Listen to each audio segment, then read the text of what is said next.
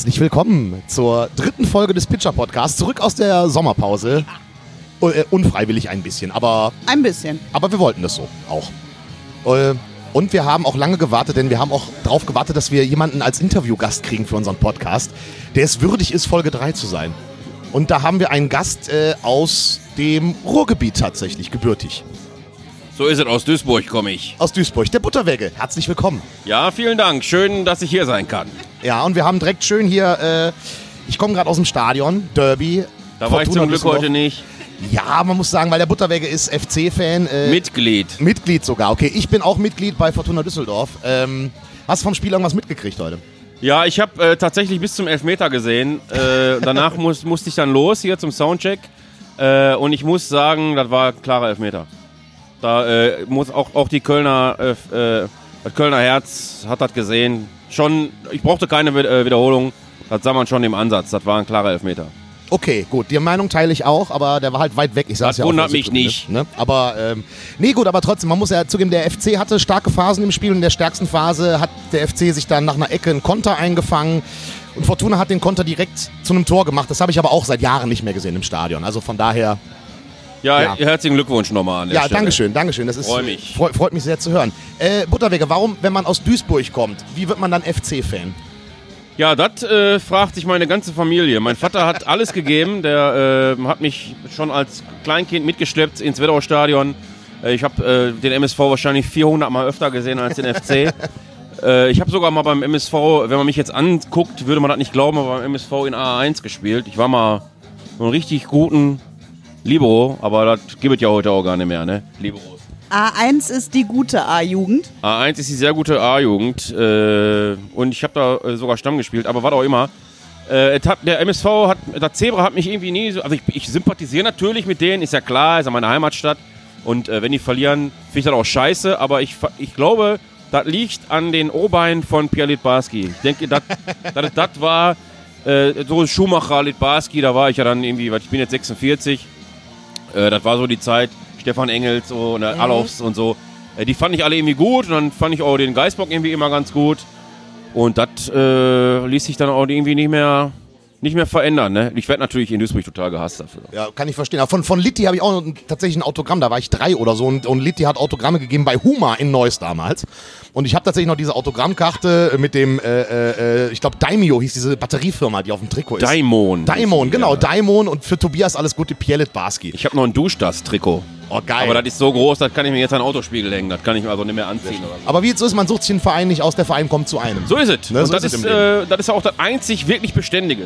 Wie ist das mit der Musik passiert? Ist die zu dir gekommen oder hast du die Musik Das ist ausgesucht? auch, das ist äh, komisch passiert. Ich habe äh, vor 20 Jahren mal äh, bei Kumpels in der Reggae-Band gesungen, weil die einfach ein- einen, einen brauchten und keinen anderen kannten. Und Da habe ich so ein paar Jahre gesungen und dann habe ich 20 Jahre keine Mucke mehr gemacht. Gar nichts. Ich habe auch nie ein Instrument gespielt. Und ich habe eine Kneipe gehabt ähm, in Duisburg äh, vor ein paar Jahren noch und da war ein Gast aus irgendwie aus in der Nähe von München, ähm, weil die Kneipe war am Bahnhof, muss ich dazu sagen. Und da waren viele Leute, die so auf Montage waren. Und der saß abends da in der Kneipe und war granatenvoll und äh, sagte dann zu mir, hör mal, äh, du bist eigentlich genauso hässlich wie die Stadt Duisburg, ne? Und da habe ich erst gesagt, hör mal, sei froh, dass du bei mir im Laden bist und nicht bei irgendeinem Arschloch, der wird dir jetzt ordentlich eine Zwiebeln. Äh, außerdem heißt das nicht hässlich, sondern schäbig. Und dann hat, hat der auf dem Bierdeckel geschrieben, der Butterwegge ist äh, genauso schäbig wie Duisburg. Und dann habe ich überlegt, es gibt nur scheiß Duisburg-Hymnen. Es gibt keine gute Hymne für Duisburg. Oder wenig.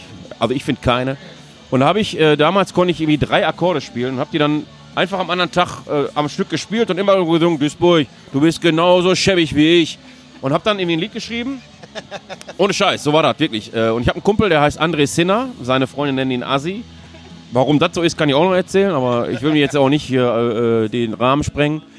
Was auch immer. Dann habe ich das abends bei mir in der Kneipe gespielt auf Gitarre und der hat das gefilmt und hat das bei äh, Facebook hochgeladen und am nächsten Tag waren da irgendwie 10.000 Klicks drauf. Also wirklich, ohne Scheiß. Das war total Geil. irre.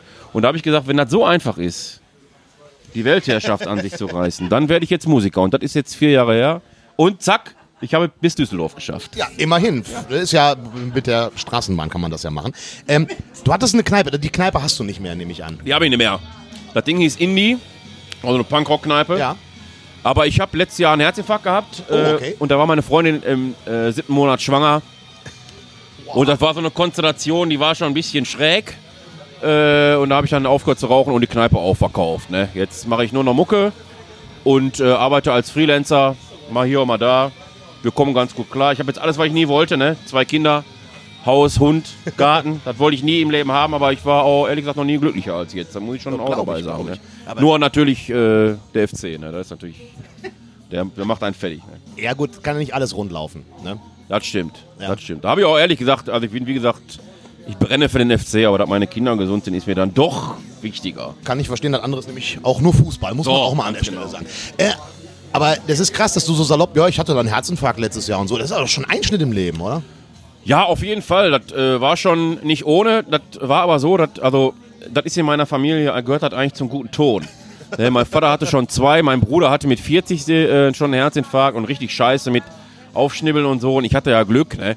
Äh, dadurch, dass halt die Familie da vorbelastet ist, habe ich das zum Glück bei der Probe, äh, wir haben äh, abends mit der Band geprobt, gemerkt, dass irgendwas komisch ist, dass das nicht einfach nur Rückenschmerzen sind, sondern dass das irgendwie doof ist. Und dann bin ich äh, nach Hause gefahren äh, und habe gesagt, hör mal äh, zu meiner Holden, irgendwas ist doof, lass uns mal in ein Krankenhaus fahren. Und dann bin ich da auch echt noch gehend angekommen. Also ich bin jetzt nicht umgefallen oder war da halb tot oder so. Äh, das war natürlich, ich hatte natürlich Schmerzen und Atembeschwerden, was man dann so hat. Aber es war jetzt nicht wirklich so, dass ich jetzt, ja, eine Stunde später wärst du wahrscheinlich tot gewesen, aber ich konnte halt noch da hingehen. Und dann wurde da schnell so ein Stand gesetzt. Und im Prinzip kannst du danach ja, wenn du so einen Stand da liegen hast, dann kannst du, das fühlt sich erst rein, ne? Kannst auch schön nach Hause gehen. Das geht natürlich nicht. Und die ersten zwei Nächte da auf der Intensivstation waren dann schon so, dass man auch mal an Denken kommt, ne? Klar, natürlich. Äh, vor allen Dingen, wenn die Frau dann schwanger ist und so. Ich habe natürlich auch nach vier Tagen ordentlich Lack gekriegt von der, ne, weil die letzten 30 Jahre Raubbau am eigenen Körper betrieben habe quasi. Jetzt rauche ich nicht mehr. Hab ein bisschen abgenommen, bin auch noch dabei. Ich habe auch noch ein paar zu viel, aber äh, da bin ich halt jetzt dabei. Sport ist nämlich nicht unbedingt mein Leben. Äh, zumindest was selber machen angeht. Aber alles wunderbar soweit. Äh, und jetzt äh, weiß ich auch gar nicht, äh, das, das habe ich jetzt nur erwähnt äh, im Kontext, dass die Kneipe zu ist. Ne? Ja, Ansonsten- okay. Hast du die abgegeben? In gute Hände. Absolut. Äh, die äh, habe ich äh, abgegeben in gute Hände. Das war so, dass ich, als ich das äh, bei Facebook habe ich das veröffentlicht, dass ich die Kneipe abgeben will, haben sich natürlich sau viele Leute gemeldet irgendwie. Aber ich habe mich dann für einen entschieden, der zwar von allen die wenigste Knete hatte für die Übergabe. Du musst natürlich auch Sachen da lassen, für die du dann irgendwie ein bisschen. Knete nimmst. Aber das war mir der sympathischste von allen. Der war ist ein richtig guter Typ. Äh, also da kann man immer noch super hingehen in den Laden. Ne? Äh, ich gehe da selber, kehre ich, da, kehr ich da auch das eine oder andere Mal noch ein äh, weil der Typ echt gut ist und das in quasi sogar in meinem Sinne fast fortführt. Ne? Ja, geil. Schon gut. Finde ich gut. Weil ich hätte mir gedacht, so eine Bahnhofskneipe in Duisburg loszuwerden, ist nicht einfach. Doch, das, aber da war, äh, war un unheimlich viel Anfrage Shisha-Bar, ne? das ist in Duisburg ja gern genommen. Ne? Äh, ich finde das auch nicht scheiße, eine Shisha-Bar zu haben, aber ich wollte nicht, dass mein Punkrock-Laden halt äh, so das Gesicht verliert. Irgendwie, ne? Und der Typ, der ist ein alter Psychobilly irgendwie, den man cool. in Duisburg kennt den jeder, weil der irgendwie auch 8 Meter groß ist. Äh, 8,50 Meter meine ich sogar, wäre der groß. Äh, und der macht da jetzt weiter Punkrock und Rockabilly und Psychobilly-Klamotten und so. Und das fand ich, war mir sehr charmant, die Idee. Heißt auch noch Indie. Heißt auch noch Indie, genau, ja. Ist denn äh, so Psychobilly, ist das, ist das so die, die, die Szene, wo du, wo du viel mit Berührung hattest, wo du mit groß geworden bist? Auch sag ich mal, weil im Pott ist das ja eine, immer noch eine ziemlich total angesagte und große Szene tatsächlich. Auf keinen Fall. Also ich, äh, also ich, ähm, also ist nicht so, dass ich Psychobilly nicht mal hören kann. Wenn das so, wenn das jetzt hier liefe, würde mich das nicht stören irgendwie. Äh, aber das ist jetzt nicht meine bevorzugte Musikrichtung. Ich kenne jetzt den einen oder anderen, weil ich halt in der, seit 30 Jahren in der Punk-Szene verkehre und das überschneidet sich ja dann hier und da auch mal. Äh, aber ist, also ich, also äh, mein Leben, musikalisches Leben hat sich immer eher so beim Punkrock und beim Folk-Punk und so abgespielt. Oder in, ich höre auch gerne mal Ska und Reggae und so, aber ich selber habe jetzt mit Psychobilly nicht so viel am Kopf. Außer dem Folkbank bist du ja dann quasi treu geblieben, könnte man so sagen, so ein bisschen. Ja, schon. Also äh, die meisten Leute, also das ist ja so, ich mache ja, habe ja äh, mittlerweile drei musikalische Projekte, das Solo-Ding, das funktioniert ja auch total viel über Quasseln. Ihr hört ja, die Leute merken ja schon, dass ich auch viel quassel. Äh, das mache ich bei den Live-Konzerten, wenn ich Solo spiele, auch. Ähm, das ist dann ist, ich will das jetzt nicht Stand-Up-Comedy nennen, aber ich quatsch halt viel mit den Leuten oder wenn irgendwie was ist, was mir einfällt, dann erzähle ich das halt. Ne? Für mich gehört gesprochenes Wort äh, bei so einem Konzert auch dazu. Das mögen andere anders sehen und ihr, ihre Sache machen, aber für mich passt das so. Wenn ich mit Band spiele, ist das äh, weniger der Fall. Da geht es dann in erster Linie um die Musik, weil die Band einfach scheiß gut ist, aber ich halt nicht scheiß gut bin am Instrument. Wie gesagt, ich mache das ja auch erst seit dreieinhalb Jahren oder vier Jahren. Äh, und ich mache halt so, wie mir die Schnauze gewachsen ist. Bei der Band steht der Musik dann im Vordergrund. Und dann habe ich noch ein Projekt mit dem Neuser aus Köln und dem Georg Zimmermann hier aus Düsseldorf. Äh, ein großartiger Düsseldorfer Künstler. Äh, das heißt die musikalische Laberlesung. Da sitzen wir dann so nebeneinander und spielen ein paar Songs zusammen oder äh, einzeln und quasseln dazwischen irgendwie und lesen Dinge vor und so. Das ist eigentlich immer auch ziemlich entertaining, wie man heute sagt. So wie du quasseln sagst, klingt das so nach, äh, dass ihr nicht mit Skript oder großartig arbeitet, sondern ihr macht das einfach frei von der Leber weg. Ja, also wir, wir quatschen da. Also klar, hast du so ein paar Pointen im Kopf, wenn mal nichts geht, die dann immer gehen, aber die packe ich eigentlich ungern oder selten aus, weil gerade mit den beiden, das sind auch, also gerade, ähm, also der Neuser kommt total über die Musik, weil er ein unglaublich guter Musiker Ja. ist. Äh, und der Georg ist aber ähnlich wie ich, nur, ja, der ist so ein echter Lyriker. Der kann so, also wenn du Heine magst, dann magst du auch äh, den Georg irgendwie, ne? Der ist, hat aber dabei einen unglaublich geilen Witz und da spielt man sich zu dritt da die Dinger zu und äh, weiß am Anfang aber nicht, was am Ende dabei rauskommt. Wir betrinken uns da dabei auch. Äh, das heißt, äh, das wird auch immer frivoler. Äh, und das kann auch schon mal drei Stunden dauern irgendwie, ne? Schön, Heine, ich nehme mal die Brille ab und mach mal die intellektuellen Haltung quasi, so um den mal auf den Bügel kaut beim So, das, ihr solltet das sehen. Gut, ähm, um kurz bei Düsseldorfs äh, größtem lyrischem Sohn zu bleiben. Ja. Nein, wir wollen jetzt nicht abschweifen, aber ich meine, Heine ist natürlich super. Ich finde, Heine ist auch tatsächlich einer meiner äh, äh, Lieblingsautoren, Okay. ähm, weil ich tatsächlich finde, dass die Art und Weise, wie er auch damals mit diesem Schalk im Nacken schon Texte geschrieben hat, ich glaube, der wäre heute ein ziemlich cooler, ich würde Kabarettist-Comedian wahrscheinlich. Das mag sein. Ich habe total wenig äh, mich mit der Art von Lyrik beschäftigt. Ne? Okay. Äh, natürlich ist mir immer mal wieder Heine und Böll und, und Brecht und so ist mir immer mal wieder untergekommen. Aber äh, boah, ich bin ich bin mehr so ein clever und smart Leser gewesen immer. Clever und smart sind super. Ja, finde ich auch. Aber ich habe hab, hab ich lange nicht mehr ich weiß, gelesen. das eine schließt das andere auch nicht aus. Irgendwie, Nö, aber, warum? Äh, ich fand Bilder irgendwie immer gut dabei. Oh, clever und smart, geil. Habe ich lange nicht mehr gehört, ey. Clever und smart. Äh, Hast du es früher auch gelesen eigentlich, Claudi? Ja, aber nicht so viel. Ich war nicht so Comic-affin. Wenn Fred, dann. Fred Clever und Jeff Smart. Ich, nur, Ja. wie hieß der Chef von denen nochmal? Ich hatte einen, Ach, Comic. so. Bakterius Ja, genau, richtig. Irgendwie so hieß Do der. Dr. Bakterius. Ja. Oh, geil. Wenn, dann hatte ich Asterix und Obelix, weil mein Vater die gesammelt hat. Oh ja, Asterix Obelix. Ist gerade der neue Band auch draußen, Asterix und Obelix, tatsächlich. Ja? Jetzt gerade Band, ich glaube 68. Ich habe ihn aber auch noch nicht gelesen. Soll aber so ein bisschen äh, sehr zeitgemäß sein, weil das ist so auch so eine. Ja, so ein Greta-Typ quasi, der da so die, die, die, die Protagonistin spielt, um die es geht. Also eine starke Frauenperson, die irgendwas macht. Die So habe ich es Umwelt gelesen. Aber ich meine, schreibt Greta eine Überschrift und du hast Klicks, also von daher, vielleicht stimmt das auch gar nicht. Das ist ja, du musst ein Thema haben, das gerade angesagt ist und zack, packst du es rein. Worüber laberst äh, Was mich Entschuldige, Claudi. interessieren würde, wenn du dreieinhalb, vier Jahren angefangen hast mit einem Song spontan geschrieben, dann sind ja noch welche dazugekommen in recht kurzer Zeit, um dann auch auf die Bühne zu gehen. Wie kurz war die Zeit, bis dann so ein Programm ja stand? Ein halbes Jahr hat das gedauert. Da äh, habe ich ein Album rausgebracht. Genau, das war tatsächlich so. Äh, Ich habe dann quasi das erste Album an einem Wochenende geschrieben. 14 Songs. Also irgendwas war da, was raus musste. Äh, das wusste ich aber nie. Und das ist dann. Also ich habe mich, mich eingeschlossen zu Hause bei mir äh, und habe dann äh, mal so alles Mögliche, worüber man, man, man denkt ja auch schon mal nach oder spricht so mit, mit Leuten und so ein Kram und so ein paar Dinge, die einen interessieren, die habe ich dann erstmal so thematisch aufgeschrieben. Und es war halt musikalisch war das einfach, weil ich halt kaum Akkorde konnte. ne? Das erste Album besteht, glaube ich, aus vier oder fünf Akkorden. Äh, deswegen war das, die Musik zu schreiben gar nicht so schwer. Äh, und die Texte sind einfach so, äh, das ist einfach so passiert. Ne? Die meisten habe ich am Stück geschrieben. Klar gab es dann noch die eine oder andere Veränderung oder so. Das ist ja jetzt ja nicht so, dass ich äh, autodidaktisch total begabt wäre oder so. Aber das ist einfach quasi an einem Wochenende passiert. Jetzt muss ich aber dazu sagen, ich bin da mit diesen rudimentären Songs zum Glück an den Alex Schröer geraten, der ein unglaublich guter Produzent ist. Äh, und der gesagt hat, ja, das, äh, ich guck mir das mal an. Der hatte zu der Zeit zum Glück nicht so viel zu tun. Und er hat auch ein Studio in Duisburg und dann haben wir uns da hingesetzt und haben, ich habe dann alles mal so angespielt, wie ich das so spiele und dann hat der das mal so gespielt, wie er das spielt und dann habe ich gesagt, so, machen, so machen wir das jetzt. Und dann sind da 14 Songs entstanden, die ich zwar geschrieben habe und wo ich die, die Texte komplett geschrieben und so, aber der Alex hat da die Musik. Verfeinern. Ja, der hat das so gepimpt, dass das echt ein schönes Album geworden ist. Ne? Äh, und da war ich super happy, wenn du dann mit sowas gar nicht rechnest und dann kriegst, kriegst du plötzlich, dann, da kam ein kleines Label aus Duisburg, was sagte, Alter, wir machen das mit dir. Ne? Das heißt, die haben das auch noch bezahlt, da muss man sich mal vorstellen. Ne? Da gehen andere Leute 20 Jahre versuchen, irgendwie was zu machen. Äh, da war auch der ein oder andere Duisburger Musiker war stinkig, ne? weil da jetzt äh, der dicke Wirt aus Duisburg fängt jetzt da plötzlich an und hat direkt ein Label und so. Aber das ist einfach so passiert und das hat total Bock gemacht. Ne? Das war wunderschön und ich äh, liebe dieses Album heute noch. Ne? So war das quasi.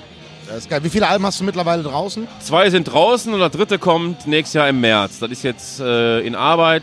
War, wieder mit dem Alex, äh, also ich habe da nie was geändert. Der hat dann auch eine Band drumherum gebaut mit Leuten, die, das sind fast alles Berufsmusiker. Ne? Also der Georg Zimmermann hier, der Ja. äh, Heine Mensch, der spielt da Bass, der Alex selbst spielt Gitarre.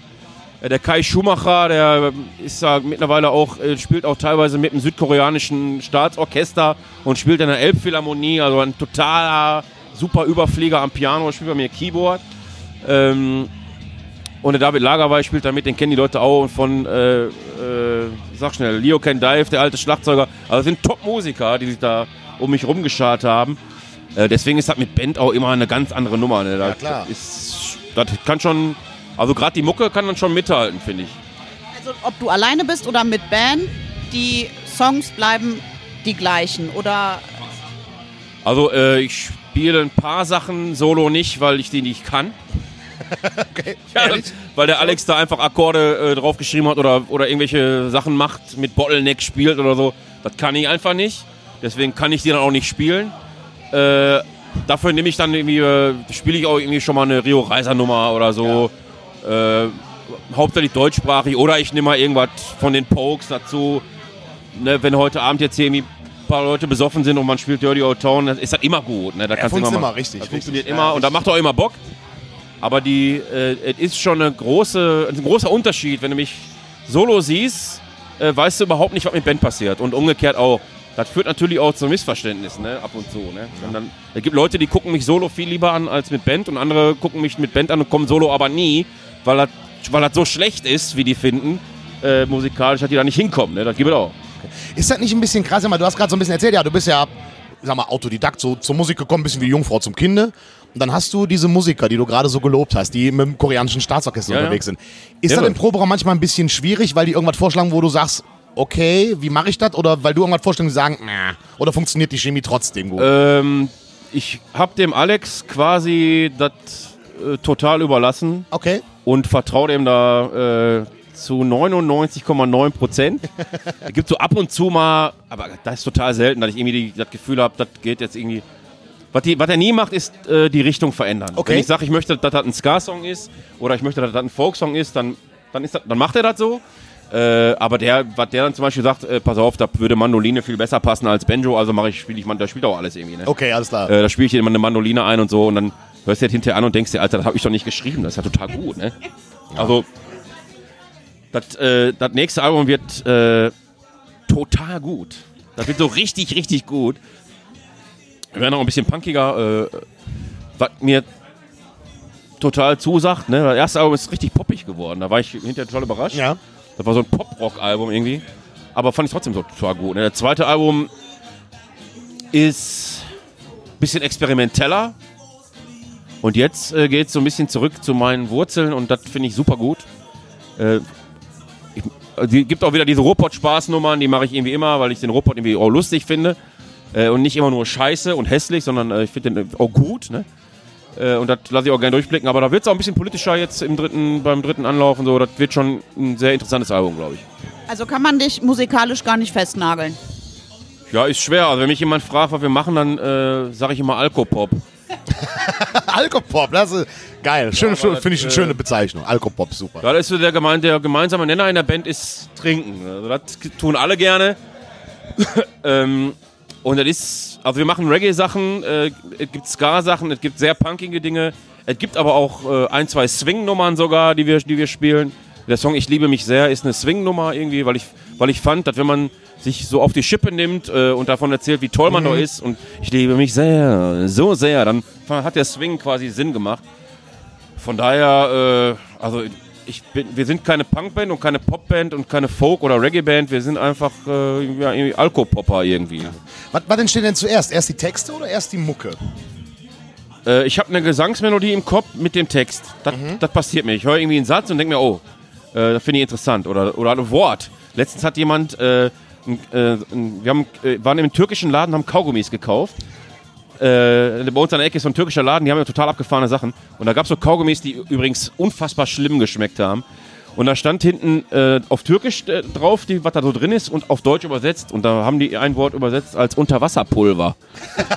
äh, das ist natürlich, gibt es dieses Wort nicht, aber ich finde, Unterwasserpulver lässt so viele Möglichkeiten, einen Song entweder über Drogen unter Meer, Ja. Meeresspiegel, der Spongebob ist total dicht oder so.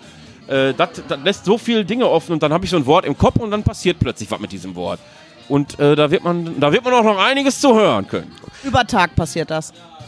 Also du bist so. Das ist total. Äh, das hat sich ja auch total verändert. Ich war ja immer ein Nachtmensch und seit, äh, seit ich Vater bin, äh, bin ich ja ein immer Mensch. Ne? Gott sei Dank, ist der Unterschied? ja, das ist, das ist ja so. Ne? Das, äh, das eine ist dann mehr so in Trance und das andere in etwas weniger, aber auch Trance. Ne, das passiert einfach. Das kann jetzt zum Beispiel, wenn einer von euch was sagt, dann macht das irgendwie, als, als wäre ich so ein Autist, irgendwie macht das klingen irgendwie. Geil. Äh, und dann denke ich mir, das Wort musst du, oder diesen Satz musst du unbedingt, äh, ich hatte gestern was, da habe ich zum Glück aufgeschrieben, weil mir jetzt wieder nicht einfällt, äh, fand ich auch super interessant. Ne? Oder ich spreche das dann schnell in mein Telefon ein und dann habe ich das erstmal so, ne? Ja, und dann passiert da drumherum was oder eben nicht. Und wenn nicht, dann lösche ich das wieder aus meinem Kopf irgendwie. Aber kurz zum Thema Unterwasserpulver nochmal. Also, wenn ihr da draußen des Türkischen mächtig seid und wisst, was Unterwasserpulver sein könnte, Genau, komment ja, kommentiert ey. es bitte. Schreibt es bitte in die Kommentare oder schreibt uns eine E-Mail oder so. Ich würde gerne wissen, was Unterwasserpulver ist und was es richtig übersetzt sein könnte. Siehst du, auf Das so eine Idee würde ich gar nicht kommen, deswegen ist das immer wieder gut, auch Geil. mal mit Profis zu sprechen. Was ne? heißt das? Was könnte Unterwasserpulver sein? Aber Oder geil, du das heißt, du hast. den Kioskbesitzer. Der versteht mich nicht. Ah, Junge, Der, Junge, ist, so, ah. der, ist, äh, der, der Typ ist Bombe, der ist granatenstark. Ich glaube auch, dass er dass der uns versteht. Das glaube ich auch. Das ist ein super Typ. Da würde ich mir auch so einen Witz draus machen. Auf jeden Fall. Vielleicht frage ich den wirklich mal. Und dann sagt er plötzlich im perfekten Deutschen, Alter, du hast mich auch noch nie was gefragt, Kollege. Ne? Aber, aber kommt dabei doch, wenn du sagst, du sammelst die Ideen dann auf deinem Smartphone oder was, dass du irgendwie vielleicht mal im Suff eine Idee hast und dann so nach einem halben Jahr irgendwie dann dein Telefon aufräumst und merkst, oh, da ist noch was. Ist das schon mal passiert? Das passiert seltener als, äh, also ich mache das wirklich, also alle zwei, drei Monate höre ich mir das alles Okay. komplett durch. Und das, da ist 80% Schrott, ne? Okay. Also 80, das ist dann irgendwie äh, in einem Gespräch entstanden, was in dem Moment einfach total gut war oder total scheiße war oder Ja. äh, mich bewegt hat, was aber dann ein halbes Jahr später keine Bewandtnis mehr hat, weil ich den Mensch doof fand oder, oder was auch immer. Äh, und dann, äh, also das meiste davon lösche ich dann. Aber, okay. aber es bleiben immer mal Dinge hängen, äh, die, äh, mit denen ich dann irgendwie was mache. Ne? Zu mir zum Beispiel mal jemand gesagt, dass äh, dass es gibt nur ein Übel auf dieser Welt, nur ein einziges, an dem man alles Übel festmachen kann. Und zwar, das äh, dass manche Menschen glauben, dass die mehr wert sind als andere. Äh, und da, diesen, diesen Satz, den, ich konnte den einfach nicht mehr äh, löschen aus meinem Gehirn. Und so ist mein Song Wurzel allen Übels entstanden, der dann halt äh, davon handelt, was für absurde äh, Dinge Menschen machen, wenn sie das Gefühl haben, dass sie höher gestellt sind als andere. Ne? Dass dadurch natürlich so Dinge wie Rassismus und so super genährt werden. Ne? Ja. Wenn das Verständnis nicht da ist, dass wir alle quasi gleich sind. Ne? Ja. Und das ist so die, du hast vorhin gesagt, das neue Album wird politischer. Ist das so die ja, gesellschaftspolitische Ebene, wo du dich dann drin bewegst, so dieses, äh, dass die Menschheit sich mal ein bisschen mehr lieb haben sollte? Oder ist es schon deutlich irgendwie ein Statement? Ähm, ja, klar fände ich das schön, wenn die Menschheit sich mehr lieb haben würde. Ich bin aber äh, nicht mehr so viel Illu- Illusionist, dass ich mir das vorstellen kann. Also ich glaube, dass das, äh, wenn man sich beispielsweise verschiedene Postings einfach so anguckt, Hölle. du hast vorhin Greta schon erwähnt, Hölle. irgendwie, äh, wenn du, wenn ich mir auf ein T-Shirt nur Greta schreibe und rumlaufe, dann hassen mich dafür Menschen. Ne? Äh, und wenn du dir durchliest oder wenn, wenn du jetzt, äh, kann, ob man die jetzt gut findet oder nicht, aber wenn grünen Politikerinnen als Fotze bezeichnet werden dürfen und das auch noch gesellschaftsfähig sein darf, weil irgendein Richter sagt, das hat, ist, hat, er hat eine sachdienliche Bewandtnis, dann glaube ich nicht mehr an, äh, an den Frieden. Ja. Aber ich glaube, dass Menschen in kleinen Gruppen total gut miteinander auskommen können äh, oder auch Bewegungen entstehen können, aber du kannst Menschen nicht unter einen Hut kriegen, weil es gerade wichtig ist, an welchen Gott du jetzt gerade glaubst. Menschen führen Kriege, um festzustellen, welche Religion friedlicher ist. Da, da, da geht es doch Ja, schon ja, los. richtig, richtig. Da geht es doch schon los. Also das ist, es ist einfach total irre, was Menschen so machen. Ne? Ja. Also ich glaube nicht an, an die Möglichkeit, äh, die ganze Welt zu befrieden oder so. Das, Ich finde auch diese Tatsache, dass man immer wieder hört, man soll gerade mit diesen hasserfüllten Menschen nicht aus der Diskussion rausgehen. Das finde ich immer schwieriger, weil ich wirklich merke, man, man kann ja nicht diskutieren. Ja. Es kommt irgendwann so eine Kneipen-Stammtisch- Rassistenparole, die mich einfach entweder so wütend macht, dass ich dann auch nicht mehr sachlich sein kann, oder mich einfach aushebelt, weil ich gar nicht weiß, was man darauf jetzt noch sachliches antworten Ja, soll. das ist, weil die mit so Totschlagargumenten kommen, wie die Medien sind gleichgeschaltet zum Beispiel. Ne? Ja. Da kannst du mit jemandem sprechen und sagen, hör mal, hast du den Meuten bei Stern TV gesehen? Äh, als sie den nämlich mit diesem Whataboutism, äh, Whataboutism nicht äh, in Ruhe gelassen haben, äh, da, dann sagt mein, mir mein Gegenüber, äh, das ist äh, von RTL von langer Hand geplant. Ja. Oder hier der total Wahnsinnige aus Essen, wie heißt der, äh, Reul oder wie der Ah, hieß? ja, ja, ja, der- bei der- Lanz. Also wenn man sich das anguckt, ne? Ja. Und dann solchen Menschen noch eine Stimme gibt, ne?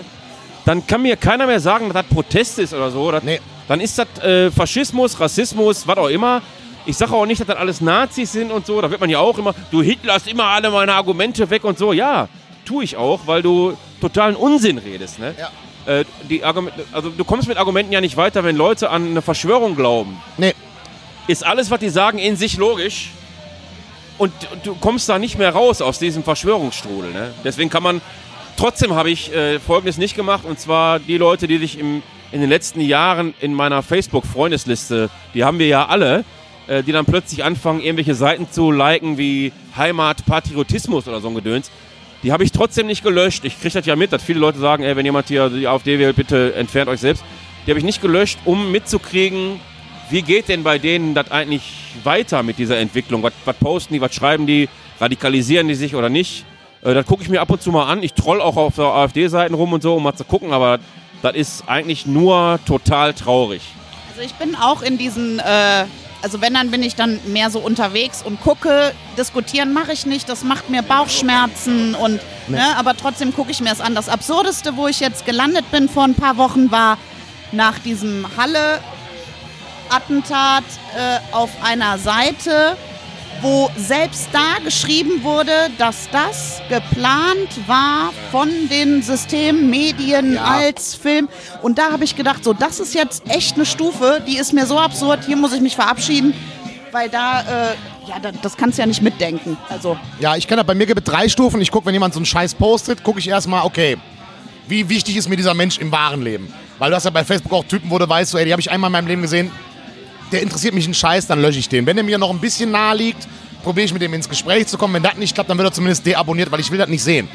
So, ich will das gar nicht mitkriegen. Ja, und ich glaube, weil du früher hast ja gar nicht so viel von Menschen mitbekommen. So, du hast ja nicht mit deinem äh, äh, Saufkumpel irgendwie über Politik unterhalten, zwangsläufig. Heute kriegst du das alles mit und das nervt mich so. Und das, die Menschheit war nicht bereit fürs Internet, meine Meinung.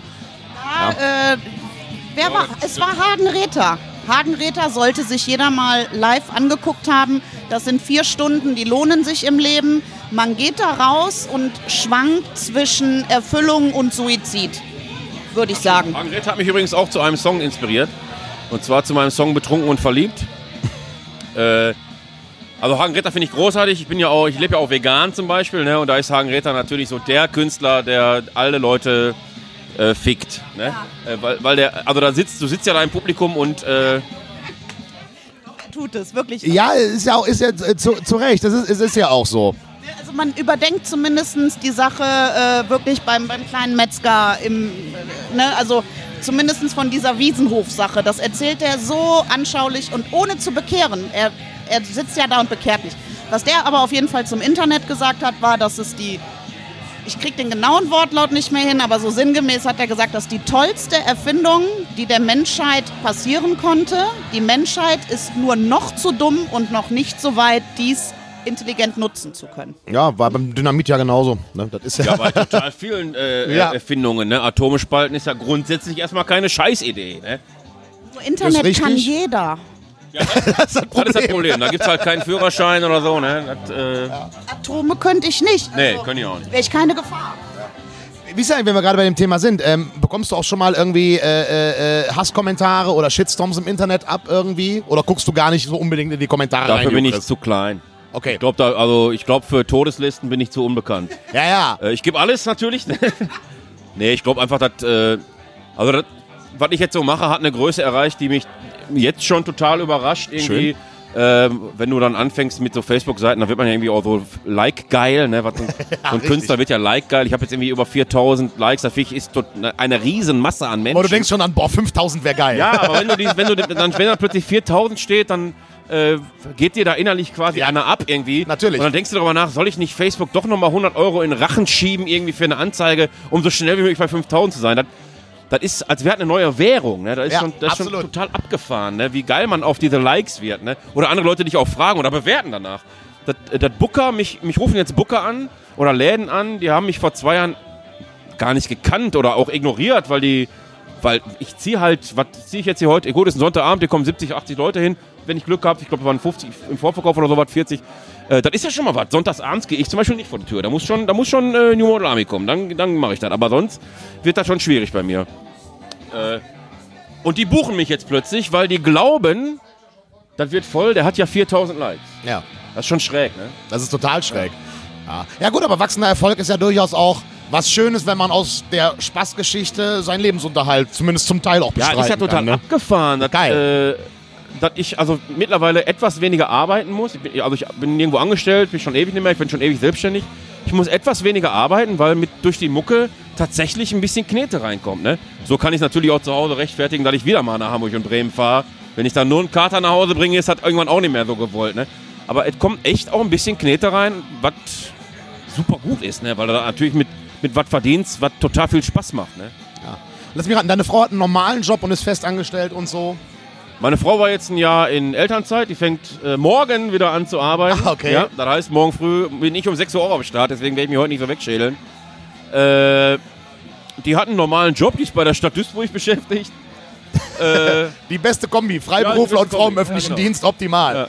Weil, nämlich, da kannst du die Butter verdienen und sie das Brot und das ist die perfekte Kombination. Ja, nee, dat, dat, also da kommen wir schon klar. Ja. Das, ist schon echt in Ordnung. Ja, aber das ist halt, weil, weil eine Sicherheit, als Freiberuf, ich bin ja selber auch Freiberufler, Ja. du hast immer so eine Unsicherheit. Aber wenn du einen Partner hast, der halt, wo du weißt, so, okay, wenn du morgen keine Jobs mehr kriegst, musst du nicht übermorgen ausziehen, sondern hast einen Puffer, das ist immer sehr, eine sehr angenehme Kombination. Das ist sehr angenehm, ja. Ich bin der, äh, meiner Freundin auch total dankbar, dass die mich das auch alles so machen lässt. Ne? Kommt dazu, richtig. Nur jetzt, wo, wo sie sieht, äh, dass das auch langsam Früchte trägt, ist das natürlich auch für mich leichter, das zu Hause zu, argument, zu verargumentieren. Klar.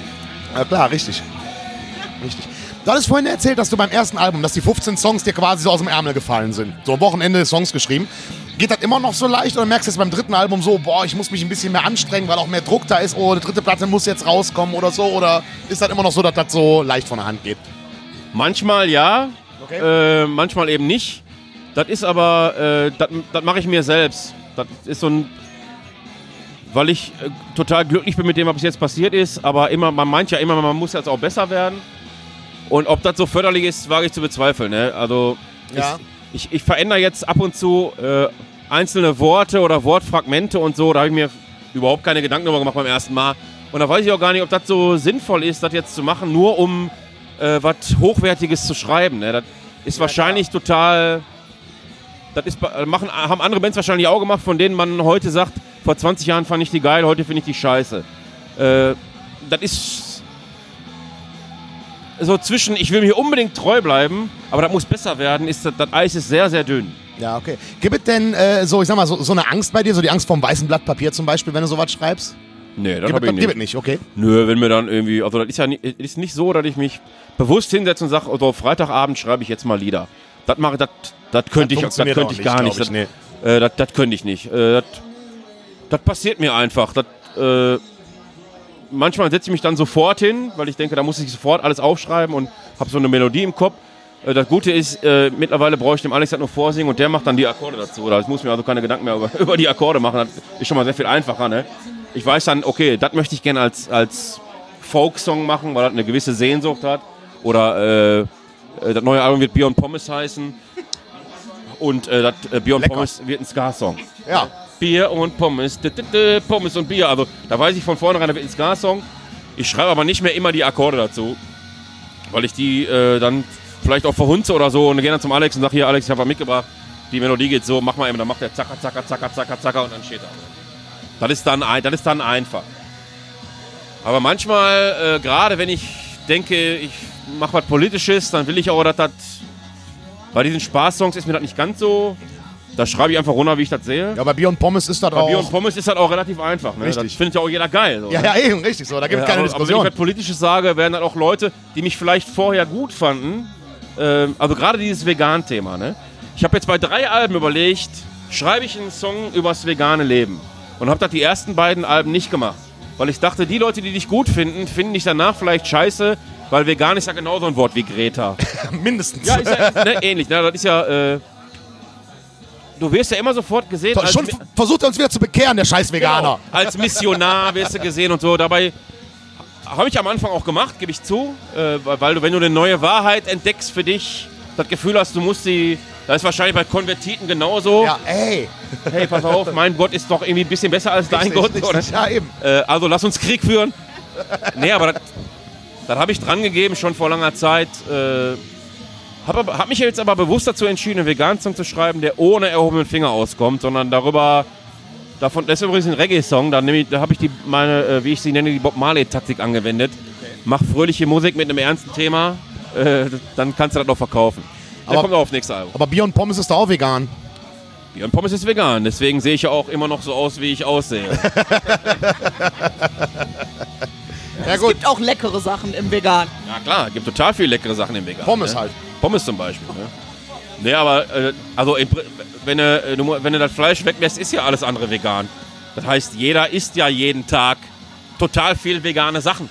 Ne? Also ich habe am Anfang dann einfach, äh, wenn ich mir zum Beispiel Bratkartoffeln äh, gemacht habe, äh, den Speck weggelassen.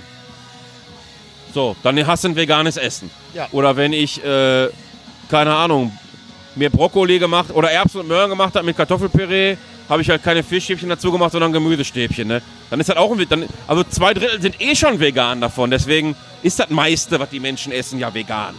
Das ist, das ist ein geiler, weil du, du hast voll und ganz recht. Ich habe ja auch öfter über das Thema mir Gedanken gemacht. Ich selber lebe nicht vegan, aber stimmt, du hast immer Fleisch und dann zwei Beilagen. Die Beilagen sind meistens Sind vegan. fast immer vegan. Gut, Hollandaise nicht, aber auch die gibt es tatsächlich vegan. Ich habe sie aber noch nicht Ja, probiert. es gibt ja mittlerweile alles vegan, aber das äh, Ding ist, dass äh, die meisten, also ich esse unheimlich ungern Ersatzprodukte, ne? Okay. So vegane Wurst und so, weil das meiste davon schmeckt wie Tapete, ne? Ja, ist, ist, Ja, ja, ist richtig. einfach so. Und das, äh, das, Problem ist, wenn du da mal jemand hast in deinem Umfeld, der sagt, ey, weißt du was, ich probiere das auch mal, ne? Und der kommt an so ein Stück, du hast nur, als Veganer hast du eine Chance. Ne? Ja. Wenn die Wurst nach Tapete schmeckt, sagt er, die veganen Sachen schmecken alle scheiße. Ja, richtig, genau. Und das kann ich ja auch verstehen. Ich würde da jetzt auch nicht hingehen und 17 verschiedene Produkte probieren. Irgendwie, ne? Wenn ich so eine vegane Wurst mal esse und die schmeckt scheiße, sage habe ich probiert, schmeckt scheiße. Ja, richtig. Und die meisten Sachen schmecken auch scheiße.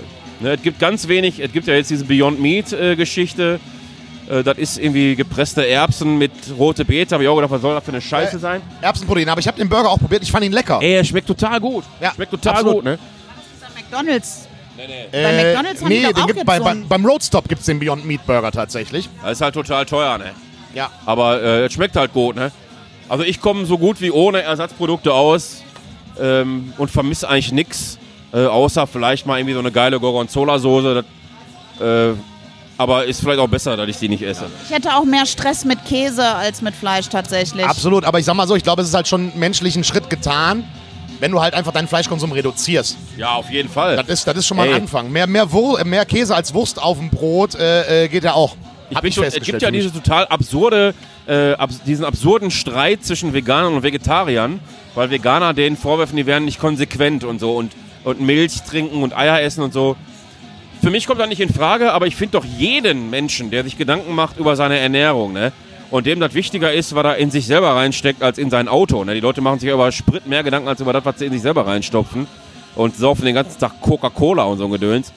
Ähm, ist mir doch total recht, wenn jemand sagt, ich, ich, also was heißt recht, aber mir ist das lieber, jemand geht äh, zu einem Biobauern und äh, kauft sich dann äh, ein halbes Schwein und kommt damit ein halbes Jahr aus und das Schwein durfte wenigstens sechs, sieben Jahre mal auf einer grünen Wiese rumrennen und so, als wenn ich äh, mir für 66 Cent 10 Scheiben Wurst kaufe von Viechern, die in ihrem Leben einmal die Sonne gesehen haben und zwar auf dem Weg zum Schlachthof. Ne? Aber das machen wir Fleischesser doch alle. Wir gehen alle nur noch zum Biobauern und zum Biometzger. Ja, klar, sagen das viele. Sagen das alle. ist auch nicht so.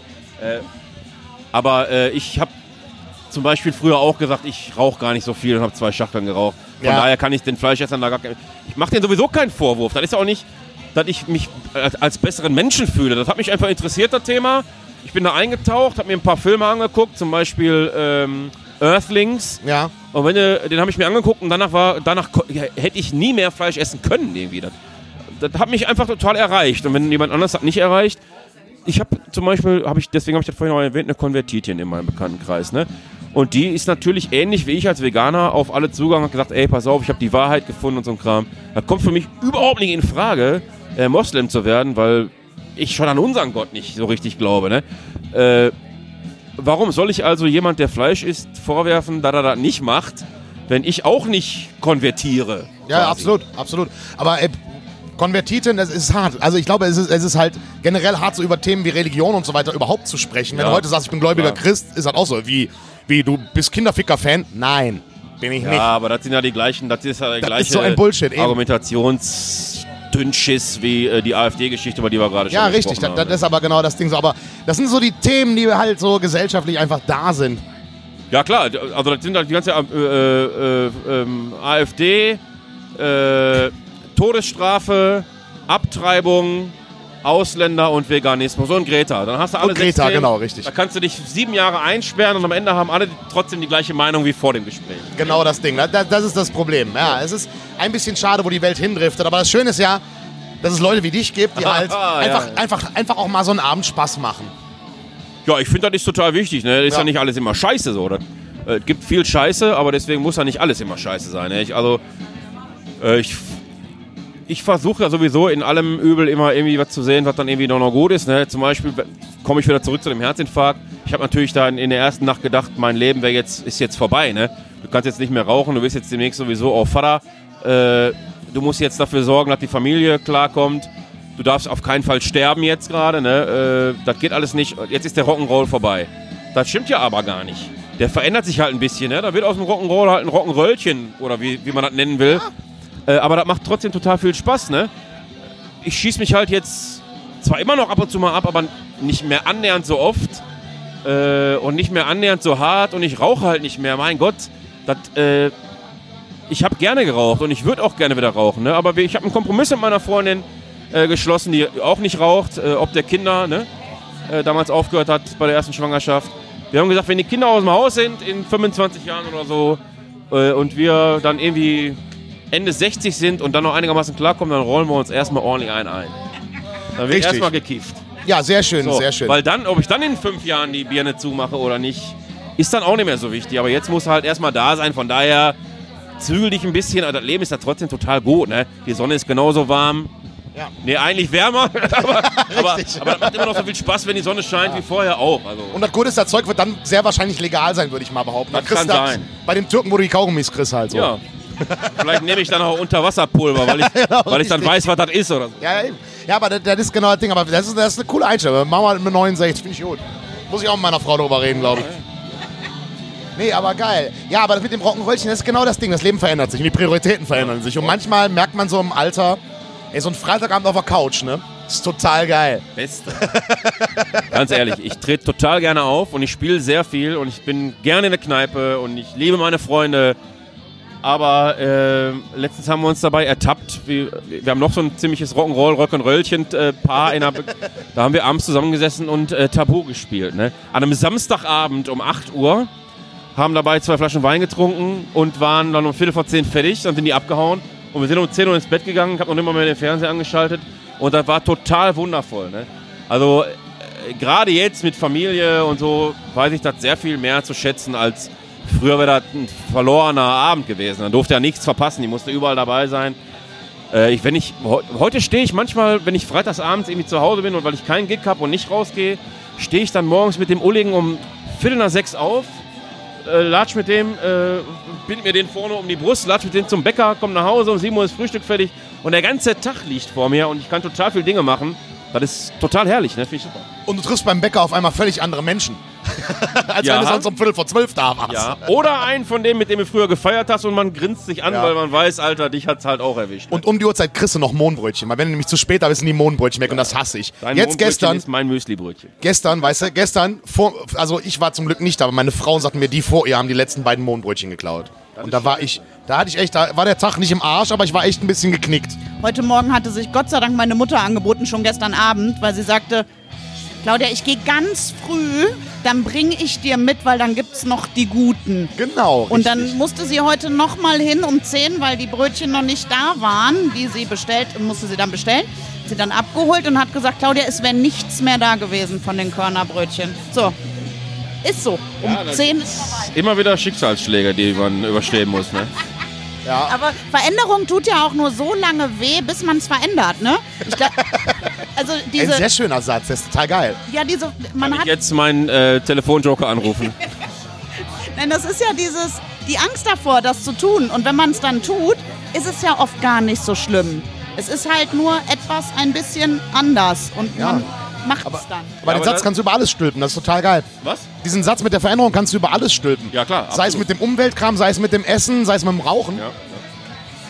ja das stimmt, aber ich glaube, dass äh, der Deutsche an sich, allein das zu sagen, ist ja schon absurd, ne? Aber ich glaube, dass wir äh, hier in diesem Breitengraden mit Veränderungen viel schlechter umgehen können als, keine Ahnung, ein Spanier oder so. Ich glaube, wir sind schon ziemlich, auch ich als Altpunk mittlerweile, bin total festgefahren in meinem Punk-Sein. Ne, das ist ja, man, man wirft ja als Punker oft der Gesellschaft vor, immer die gleiche Struktur und so. Aber wenn man mal ehrlich zu sich ist, das sage ich übrigens jetzt zum ersten Mal, äh, nagelt mich darauf nicht fest, ich werde das nochmal überdenken. Das kommt mir jetzt gerade der Gedanke, ob ich nicht selber in meinem Punk-Sein total festgefahren bin, auch weil ich das und das ablehne und das und das muss dazugehören oder so. Ja, ja, richtig. Das richtig. kann ja sein, ne? Da, da werde ich immer mal, äh, also wie gesagt, äh, nagelt mich da nicht drauf fest, da werde ich nochmal drüber nachdenken. Und dann äh, schreibe ich ein Lied darüber und das heißt, Veränderung ist Veränderung ist Veränderung. So, jetzt, jetzt die philosophische Frage. Ist Punkrock tot? Nee, äh, Punkrock muss nur dreimal nachts Pipi mittlerweile. also tot auf keinen Fall. Solange, äh, solange beispielsweise so ein Album wie äh, von Pesco letztes Jahr rauskommt, ist der Punkrock zumindest in Deutschland nicht tot. Das Album hat mich total weggeblasen. Äh, ich muss die Jungs irgendwann unbedingt mal äh, kennenlernen und fragen, wie das passieren konnte, weil das von vorne bis hinten geil ist.